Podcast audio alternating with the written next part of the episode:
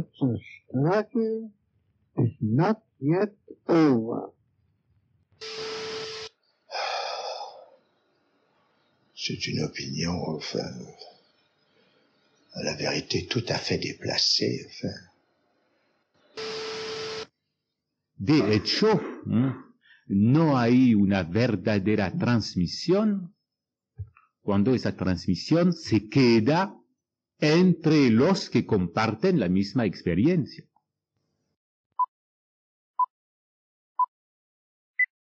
Sean bienvenidos a este nuevo episodio de nuestro podcast titulado Razón, un programa entre la razón y la resonancia.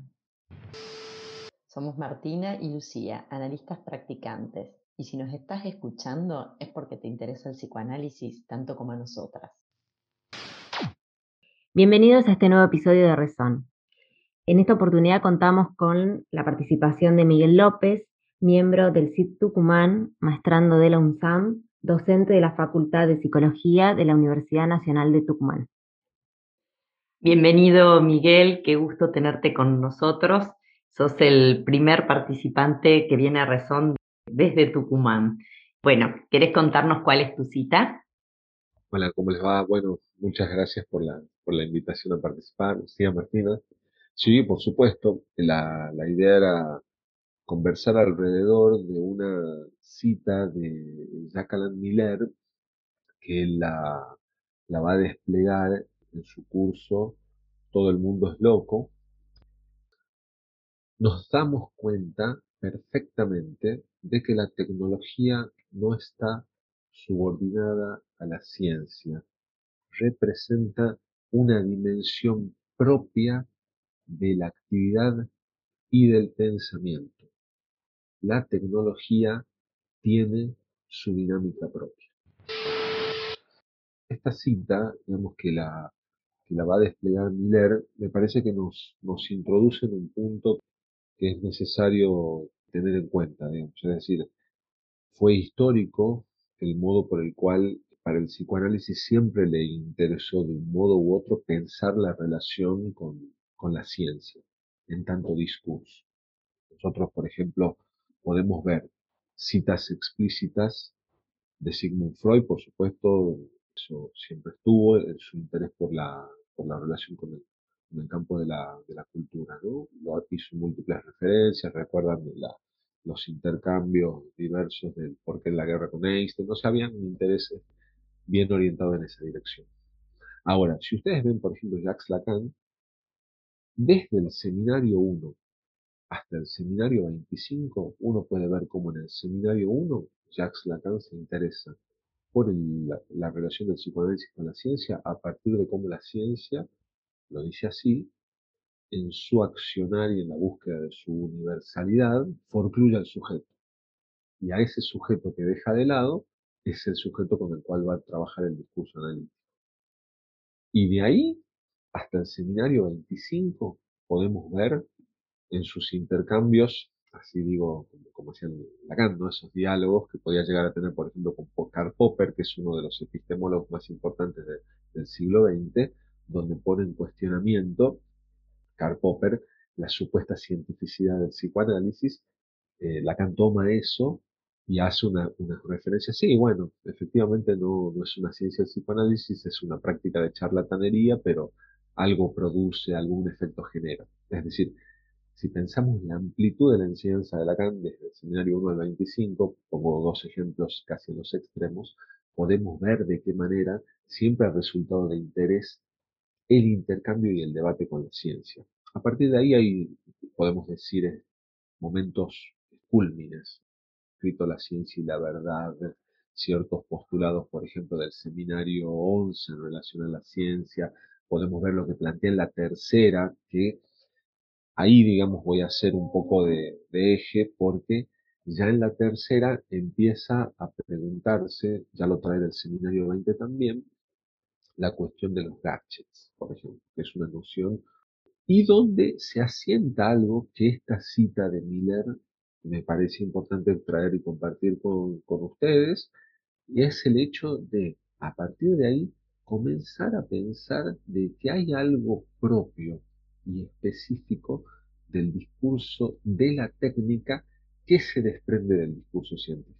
Es decir, nosotros vamos a ver que, incluso Lacan dijo mucho en relación a la ciencia. De hecho, podemos ver que en la tercera hace referencias específicas a una esperanza que a partir de la producción y el desarrollo de la ciencia obtengamos datos satisfactorios acerca del funcionamiento de la vida, por ejemplo, empieza a introducir una idea que a partir de que él se hace una pregunta ahí en la tercera que es muy interesante, y él dice si en algún momento, bajo ciertas, bajo ciertas condiciones, podrá darse el desbocamiento de los gadgets. Esa es como la, lo plantea modo de hipótesis, deja la pregunta instalada, y me parece que esa pregunta instalada es lo que ha dado lugar con el paso del tiempo a postulados de esta naturaleza.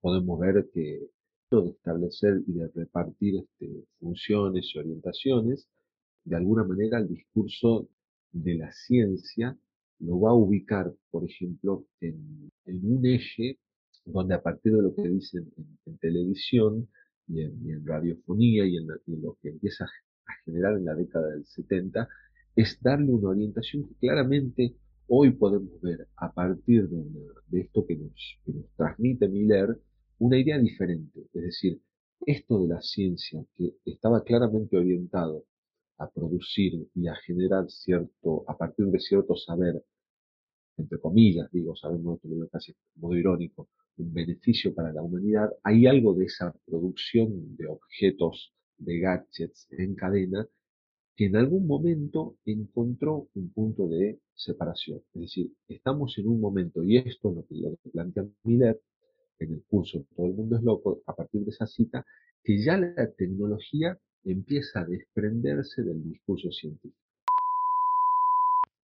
Se habla del discurso tecnocientífico, lo habrán leído más de una oportunidad.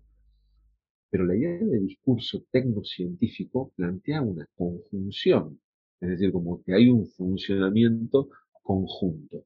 La idea de pensar de que el discurso de la ciencia funciona con características propias y distintas a este nuevo discurso, que es el discurso de la técnica, eso aparece como lo novedoso. Hay muchas referencias que, quisiera compartirles, que les voy a ir planteando, pero por lo pronto es esta cuestión que es muy importante.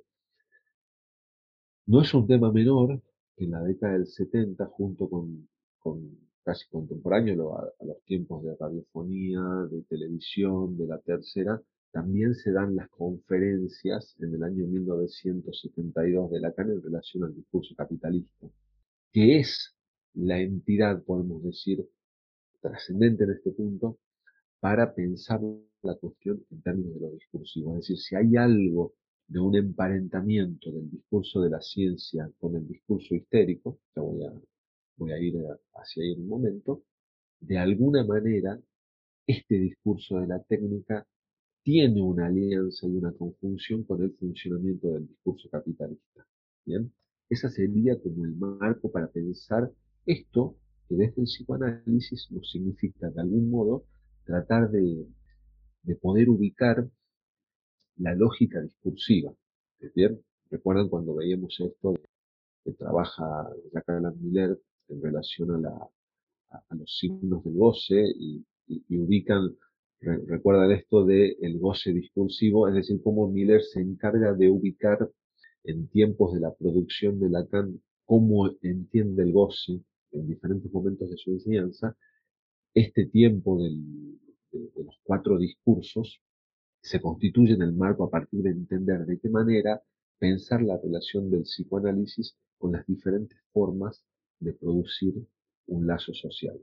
Después vamos a ver detalles, porque obviamente en este punto siempre hay, hay consideraciones acerca de si efectivamente tenemos cuatro discursos tradicionales, que ya vamos a recordar los cuales eran, y después tenemos diferentes formas que podemos darle otras nominaciones, es decir, noción de discurso en un sentido más amplio.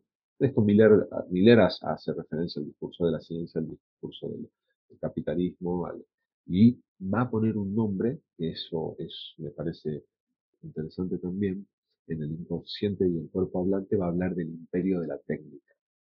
¿ah? el imperio de la técnica como este momento que podemos entender de emancipación del discurso técnico en relación al discurso científico.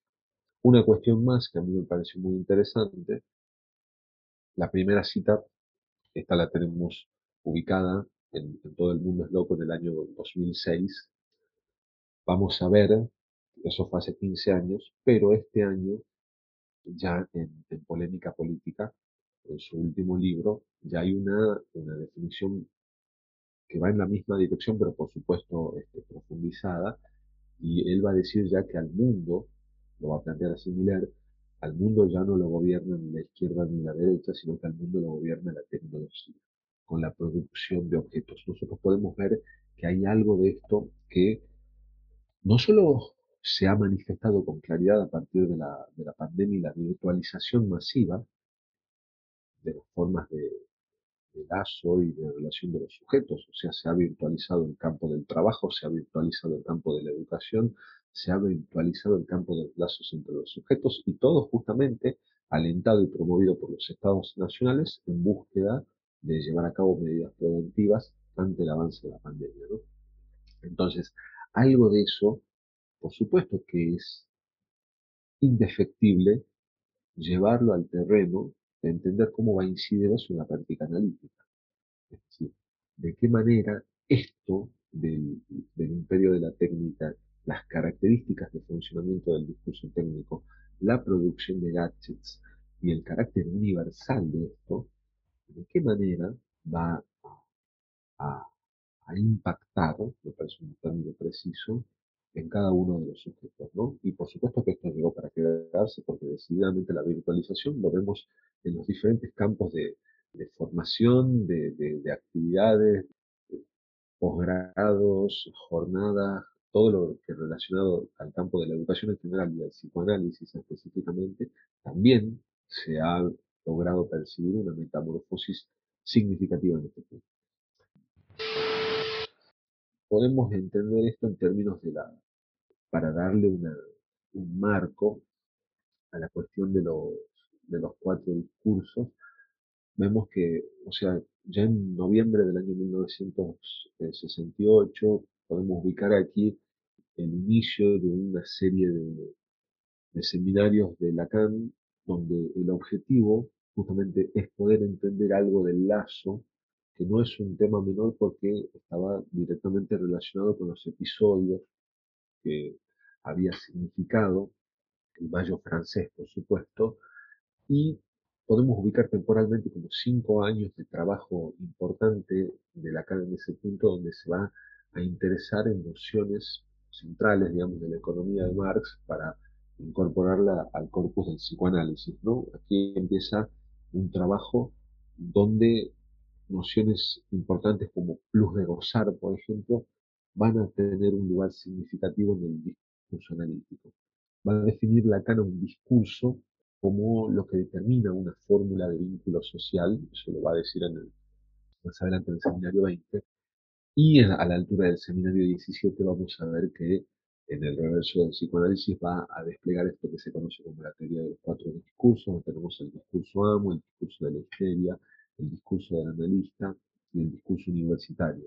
Recuerden que aquí hay una, una operación que se da en cada uno de los discursos que tiene su propia estructura, su propia función y sus propios límites, ¿no? Cada uno con sus elementos, que son cuatro, el S1, el S2, el sujeto y el, A, y cuatro lugares puntuales donde veíamos la gente, el otro la verdad y la producción, cada uno con, con conectores, barra de imposibilidad. Subrayo esto de la, de la barra de imposibilidad que, que aparecen planteados en la, en la teoría de los cuatro discursos porque es algo que queda abolido, por ejemplo, en el discurso capitalista. Y eso es una característica intrínseca al discurso de la técnica. Es decir, cuando veamos quizás puntos de diferenciación significativa entre el discurso de la ciencia y el discurso de la técnica, el punto de la imposibilidad es, es importante. Esto vemos que siempre los científicos a lo largo de la historia de la humanidad siempre se han encontrado con imposibles. Es decir, y de hecho, a la hora de llevar a cabo las investigaciones tiempos, trabajos, objetivos que han ido orientando su hacer.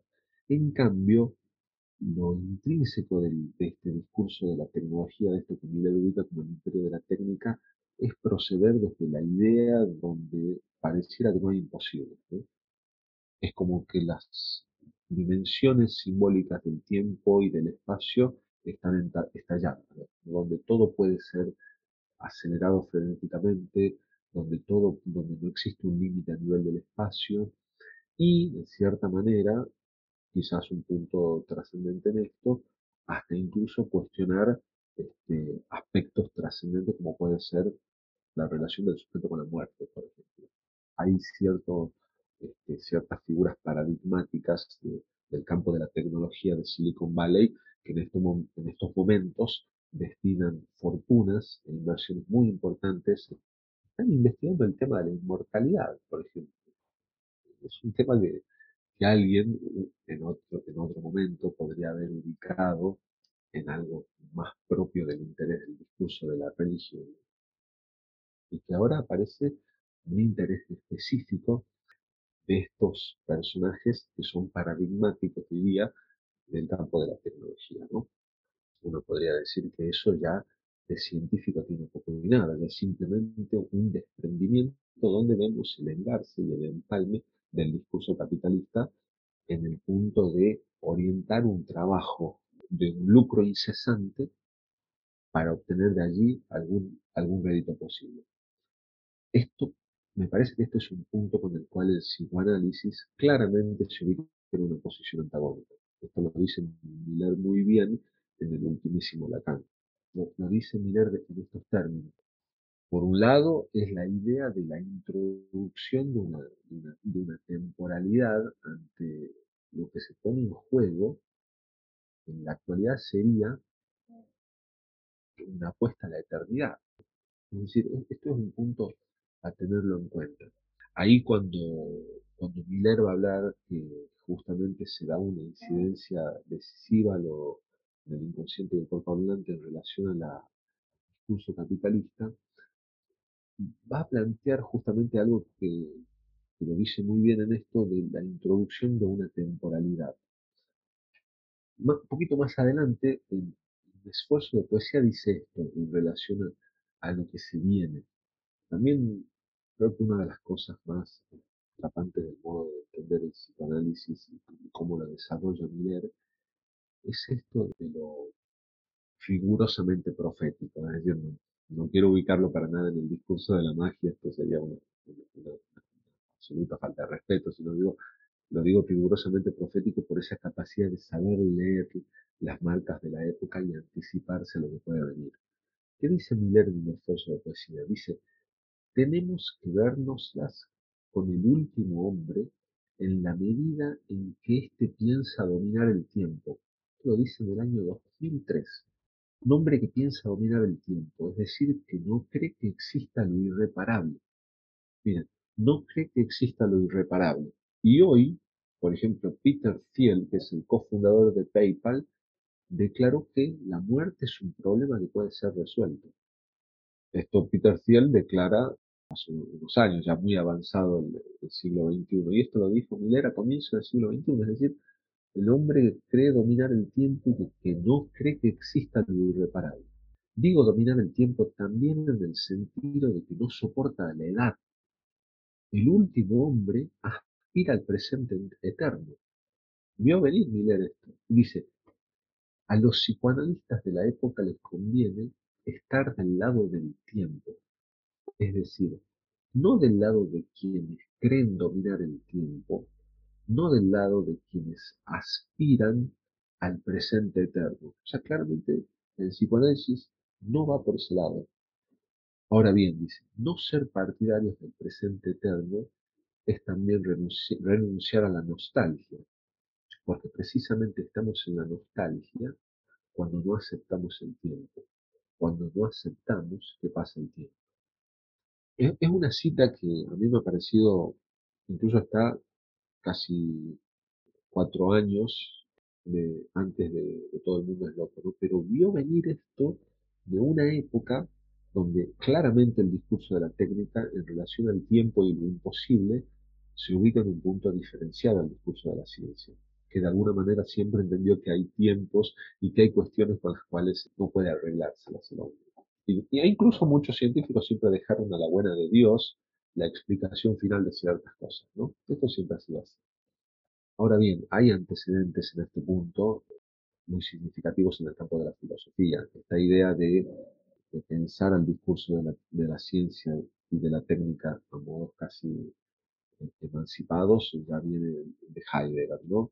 Esto algo al cual siempre hizo referencia Lacan a lo largo de su enseñanza, Miller por supuesto, son innumerables las referencias, Heidegger ya planteaba incluso de alguna manera en, qué significa pensar, Heidegger ubica algo que me parece muy, muy significativo, porque al menos yo no lo había leído así, no lo había podido leer antes, incluso el momento de entender un acontecimiento muy significativo para la historia de la humanidad, como ha sido la, el final de la Segunda Guerra Mundial y las bombas atómicas arrojadas sobre Hiroshima y Nagasaki, hasta en ese punto Heidegger ubica que porque siempre se pensó de alguna manera que eso era la consecuencia del desarrollo científico respecto a la energía atómica, ¿no? Y casi como que si eso necesariamente tendría que haber desembocado de ese modo. Heidegger de alguna manera se encarga de ubicar algo muy interesante y es que ese acto en sí ya corresponde al campo de la técnica. Es decir, para que eso ocurra, es decir, para que una bomba caiga sobre una ciudad y haya generado semejante catástrofe, de alguna manera tiene que incidir otros discursos, el discurso del de la política, el discurso del capitalismo, o sea, eso no hay un científico arrojando bombas atómicas sobre una sociedad. Esto, de todas formas, no hay una verdad bajo ningún punto de vista, en ningún plano, pero aquí tampoco porque siempre hay como debates. Hay quienes, desde estudiosos de la epistemología, sostienen que el científico tampoco se puede desligar de las consecuencias que implica su saber generado. Pero bueno, por lo pronto siempre se diferenció el campo de la ciencia y el de la ciencia aplicada.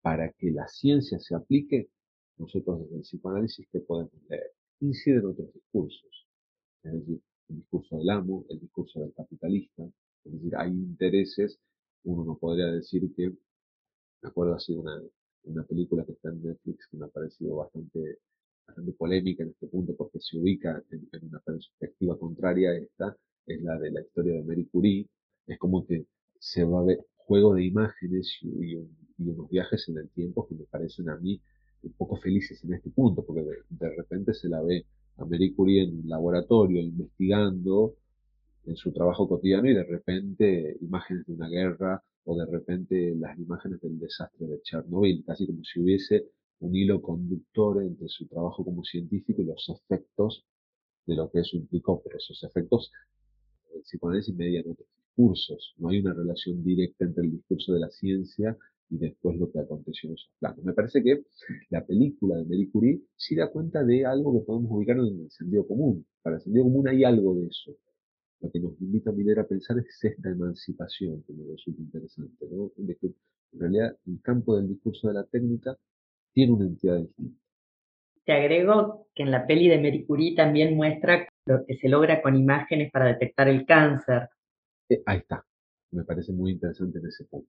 En el plano de cómo están presentadas las cosas, es como hay una secuencia de imágenes donde tenés Chernobyl, Segunda Guerra Mundial, rayos, eh, tratamiento oncológico, una sola cosa que hay mediaciones en ese punto. Lo que Lacan nos, invita a pensar a partir de, los discursos justamente es una posibilidad de entender la política y la relación con las formas de lazo social. Otra cuestión que aquí aparece bien planteado es que justamente como no está la barrera de la imposibilidad en el discurso capitalista que sí está presente en los otros discursos, es la doble barra en el, en el piso inferior del mismo, esa circularidad sin fin anuncia como que siempre hay una reabsorción del objeto en un movimiento donde no hay pérdida, ¿no? Y esto me parece que sí nos da una marca de la época que por ahí Ernesto Sinatra ubica muy bien en esto de adicciones con X, ¿no? Es decir, como algo de un para todos. Relaciona esto, Miguel, como para, mm, comenzar un poco las, con las preguntas. Sí. Varios recortes se me ocurrieron en, en todo este desarrollo que fuiste haciendo. Por un lado, Miller en este texto dice, la ciencia en su accionar forcluye al sujeto. Después hay otra cita que recorto en lo que fuiste diciendo, que me iban resonando a la lectura, que dice que era, los psicoanalistas no tienen lugar en la civilización que nos diseñan. Y también él cuenta que él siempre tuvo una cierta simpatía eh, con los marginados. Ajá. Dos cuestiones se me, se me armaron, digamos, mientras ibas hablando, iba recordando un poco estas citas. En primer lugar,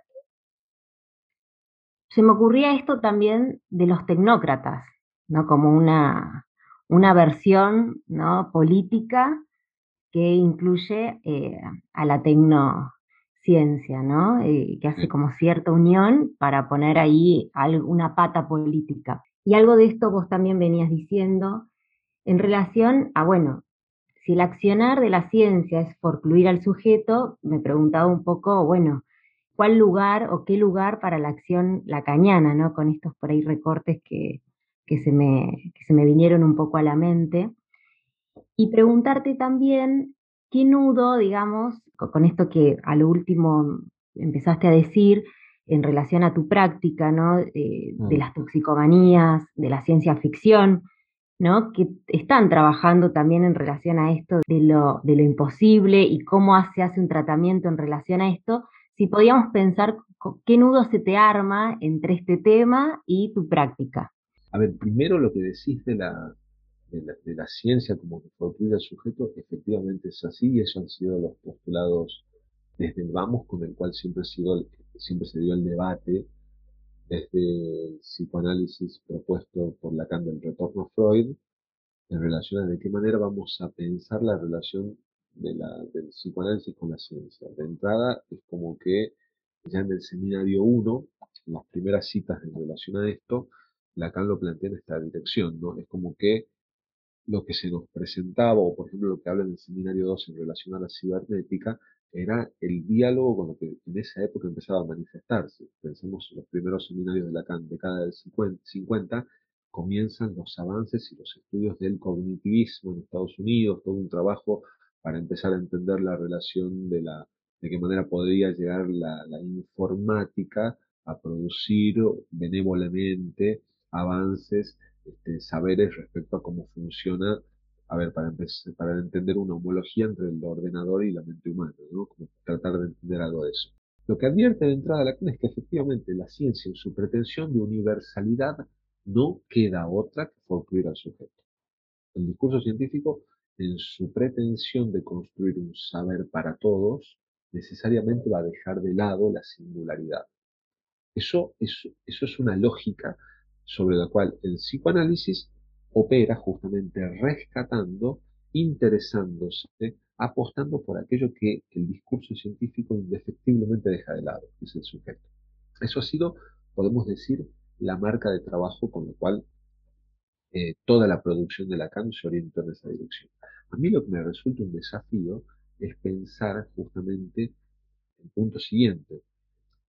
Algo de no querer saber con el goce del sujeto puede ser propio del, discurso de la ciencia, es decir, eh, tenemos ejemplos de sobra, pero yo es muy común este, escuchar a la, a mí me pasa, eh, esto me parece, me resuena mucho cuando alguien cuenta una experiencia de haber ido al médico, y es como que cada vez los médicos se van orientando con el paso del tiempo más desde esta perspectiva, es decir, uno va, qué sé yo, a un gastroenterólogo porque tiene un problema en el estómago y quiere empezar a contarle algo, no vaya a hacer unos estudios, hágase una, vaya y hágase una placa, es como que más, cada vez acotan más ese rango donde decir algo, Así ¿no?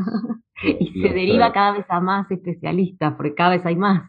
cada vez se escucha menos. Es como que el- el- el- el- la lógica de funcionamiento es esta, es decir, uno un- los traumatólogos, está el traumatólogo, especialistas en miembros inferiores, superiores, después especialistas en manos, después especialistas en el dedo pulgar de la mano izquierda y así.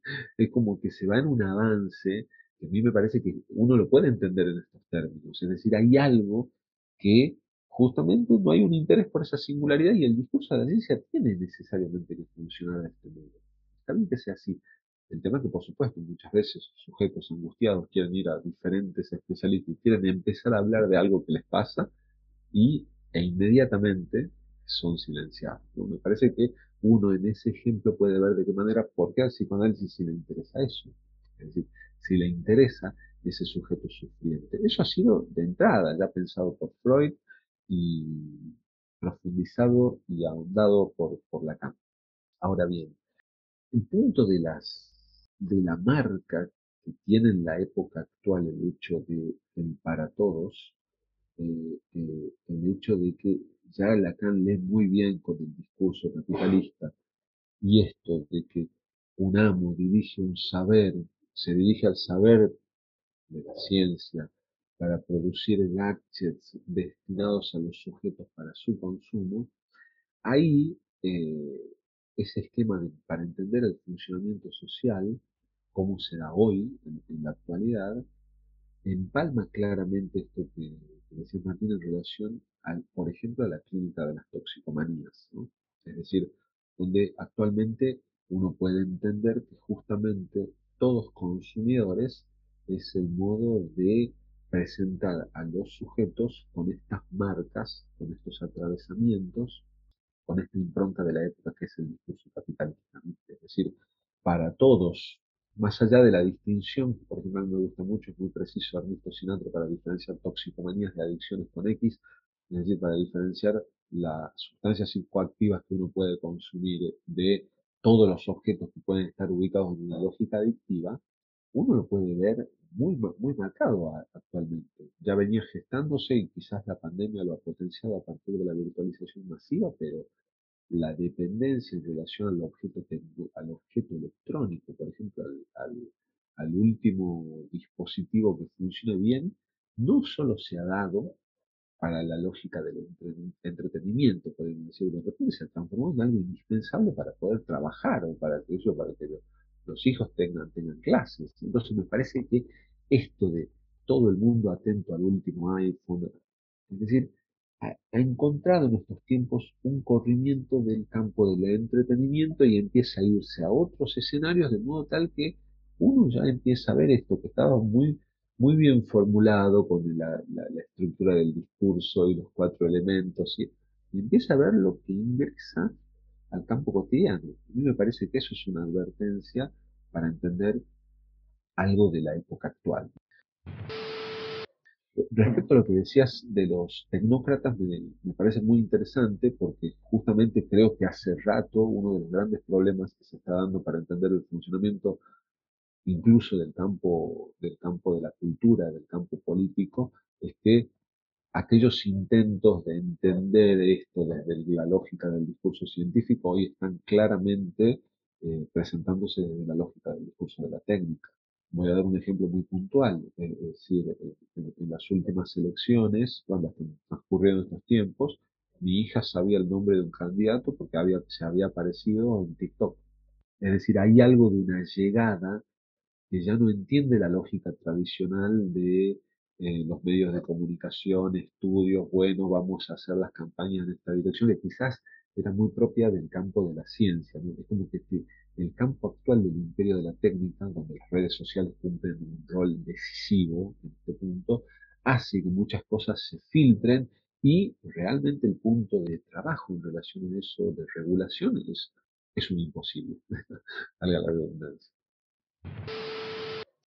Quería preguntar también en la línea de Martina, la primera vez que lo escucho, la forma en que vos lo traes, hablas del discurso capitalista y el discurso de la ciencia, hablas de todo el mundo es loco y haces un salto que a mí me resultó sumamente novedoso, de hablar del discurso de la tecnología al hablar del imperio de la técnica.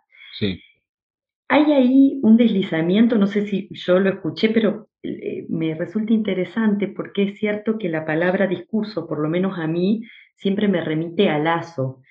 Y hay algo de la técnica que, ¿cómo lo venís diciendo? no es solamente para comunicarnos o para hacer este programa, por ejemplo, que, que estamos usando Zoom, que estamos usando muchísimos dispositivos, sino que eh, ya esto llega al punto de intentar sortear la muerte, hacer algo que entonces es imposible, desaparecería. Me parece que imperio, ese, ese deslizamiento que hiciste de hablar de discurso a hablar de imperio, me resulta interesante cómo lo venís pensando, porque es cierto que discurso, por lo menos a mí, me remite a Lazo, y en, este caso no se escucha que estés hablando de Lazo, se escucha que estás hablando de lo que interrumpe el lazo. Decime si lo pensás así o, yo lo escuché así. Sí, sí, sí, tal cual. E incluso, a ver, este, la idea del imperio la, la plantea Miller en el inconsciente del cuerpo hablante del 2015 efectivamente es algo que a mí me pareció una... Es muy preciso, ¿no? Porque me parece que describe muy bien. E, ese deslizamiento va en esa dirección, por ejemplo, porque lo que decís de que el discurso remite al lazo, efectivamente es así. De hecho, así ha sido pensado para pensar los cuatro discursos de Lacan y para entender que efectivamente cada uno tiene un imposible. Y efectivamente eso determinaba la característica del mismo. Ahora bien, también Lacan, también, también Lacan, también Miller, por supuesto, más allá del sentido restringido de discursos, que son los cuatro tradicionales, también se abre un poquito la puerta y hablamos de discurso en un sentido amplio y hablamos del discurso de la ciencia, del discurso capitalista, del discurso de la religión. Y en ese sentido de la amplitud del discurso aparece el discurso de la técnica. Por supuesto que creo que si nos vamos a ubicar en el rigor técnico de los tiempos del reverso del psicoanálisis, decididamente no. En lugar de hablar del discurso técnico, lo más preciso sería hablar del imperio de la técnica. Decididamente. Sí, y aparte hay algo en esto que decís, porque el discurso capitalista es uno distinto, como decís vos, gira hacia el otro lado, parece que no es, no es un discurso que convoca al lazo. Justamente, va a, contramano del lazo, tal cual. Me parece que que en el, lo que, bueno, lo que planteaba este, la pregunta Martín en relación, por ejemplo, al campo de las toxicomanías, uno ve, digamos, el, el toxicómano totalmente atrapado por una relación este, absolutamente de goce autoerótico respecto a una droga, es un tipo absolutamente quebrado en su posibilidad de lazo. Decididamente me parece que es, es un ejemplo fuerte, pero paradigmático del asunto. Esto de, ahora bien, hay un punto que a mí me parece muy, muy decisivo que, que, trae, eh, de hecho esto yo digo decisivo, pero siempre me asiento sobre otras lecturas, esto ya lo destaca Miller en relación al hecho de que Lacan en radiofonía, él ubica una, una, relación casi de equivalencia estructural entre el discurso de la ciencia y el discurso de la histérica. Él, él va a decir algo de esto en el, en el, en el punto de que hay algo en tanto la histérica es el sujeto dividido, el inconsciente en ejercicio, y pone al amo frente a la apuesta de producir un saber. ¿Está? Es decir, la apuesta de producir un saber propio del discurso de la histérica, Lacan en radiofonía lo traslada a la lógica de la ciencia. Ahora bien, decididamente hay una distancia entre el hecho de la producción de un saber y después la conformación del gadget. Me parece que ese es el punto interesante. Ahí ya la idea es pensarlo así. Se inserta el discurso capitalista y justamente sobre eso se monta el imperio de la técnica para que a partir del saber generado por la ciencia, a partir de ese momento acontezcan otras cosas. Parece que eso, y la época actual nos encuentra frente a eso, ¿no? Es como que un rechazo de lo real, un rechazo de lo real, o sea, que haya sujetos que hay sujetos que de alguna manera plantean que la muerte es un problema que puede ser resuelto, el rechazo de lo real, hay algo que se avanza, parece que es una marca de la época, ¿no? Una época que no quiere saber mucho con lo imposible, con que hay, con que está lo irreparable, con que hay un real, entonces sobre eso se monta y me parece que es muy interesante pensar el porvenir del discurso analítico en relación a esto. Y ahí vuelve algo que a mí me resulta refrescante, el axioma lacaniano del triunfo de la religión, ¿no? Porque de alguna manera es poder pensar algo de esto. Es decir, siempre fue el terreno de la religión, el campo de pensar de qué manera uno puede ser inmortal, de qué manera se lleva a cabo la vida eterna, pero por supuesto, quizás las nuevas marcas digo, el, las religiones monoteístas, por supuesto que se montaban sobre el hecho de que, ante el hecho de la muerte, de qué manera podemos trascender a ella, pero no había una negación de, la posibilidad concreta de la situación.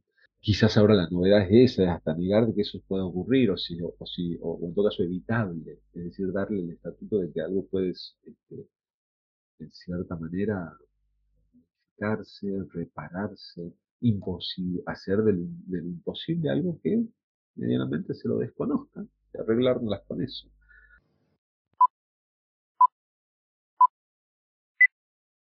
Y te hago otra pregunta, Miguel. Como bien decías, eh, eh, la cita, la, extracción de esta cita es de, del 2008, 2007.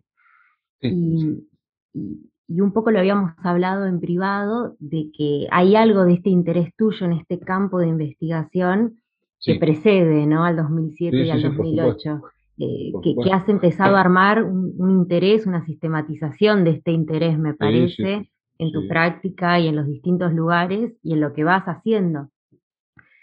Eh, te quería preguntar un poco eso, ¿cómo es que vos te encontrás con este campo? Eh, de tal manera que empezás ¿no? Eh, a hacer todo un recorrido también, ¿no? En el tiempo, en lo que vas presentando, en lo que vas produciendo. Digo, creo que es una marca un poco registrada de que siempre va por, vas por estos lados. quería preguntar eso, ¿no? ¿Cómo, es que vos enganchás en este punto?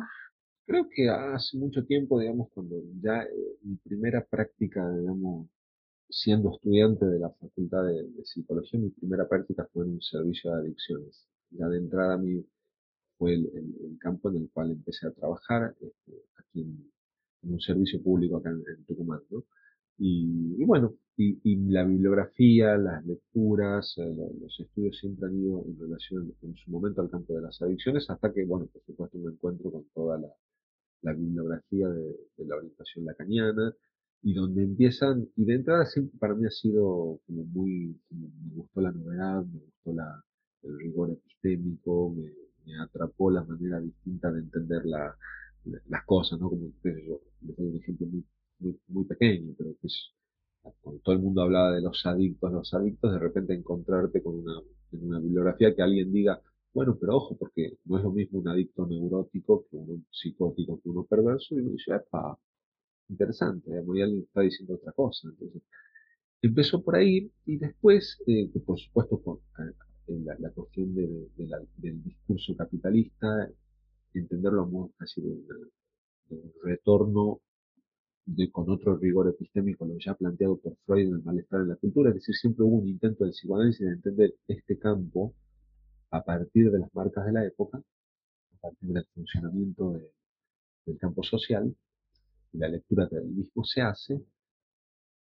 Y después fue encontrando unos movimientos a partir justamente de lo que sería la, cuestión del, para mí, un interés por la epistemología, porque soy docente acá en la Facultad de Psicología de, la materia de epistemología, por el tema, el campo de la ciencia, ¿no? Y ahí empalma algo de esto en, ya cuestiones más, más de, muy, muy singulares mías, que yo, yo era fanático de Star Wars, en todo el campo de la ciencia ficción.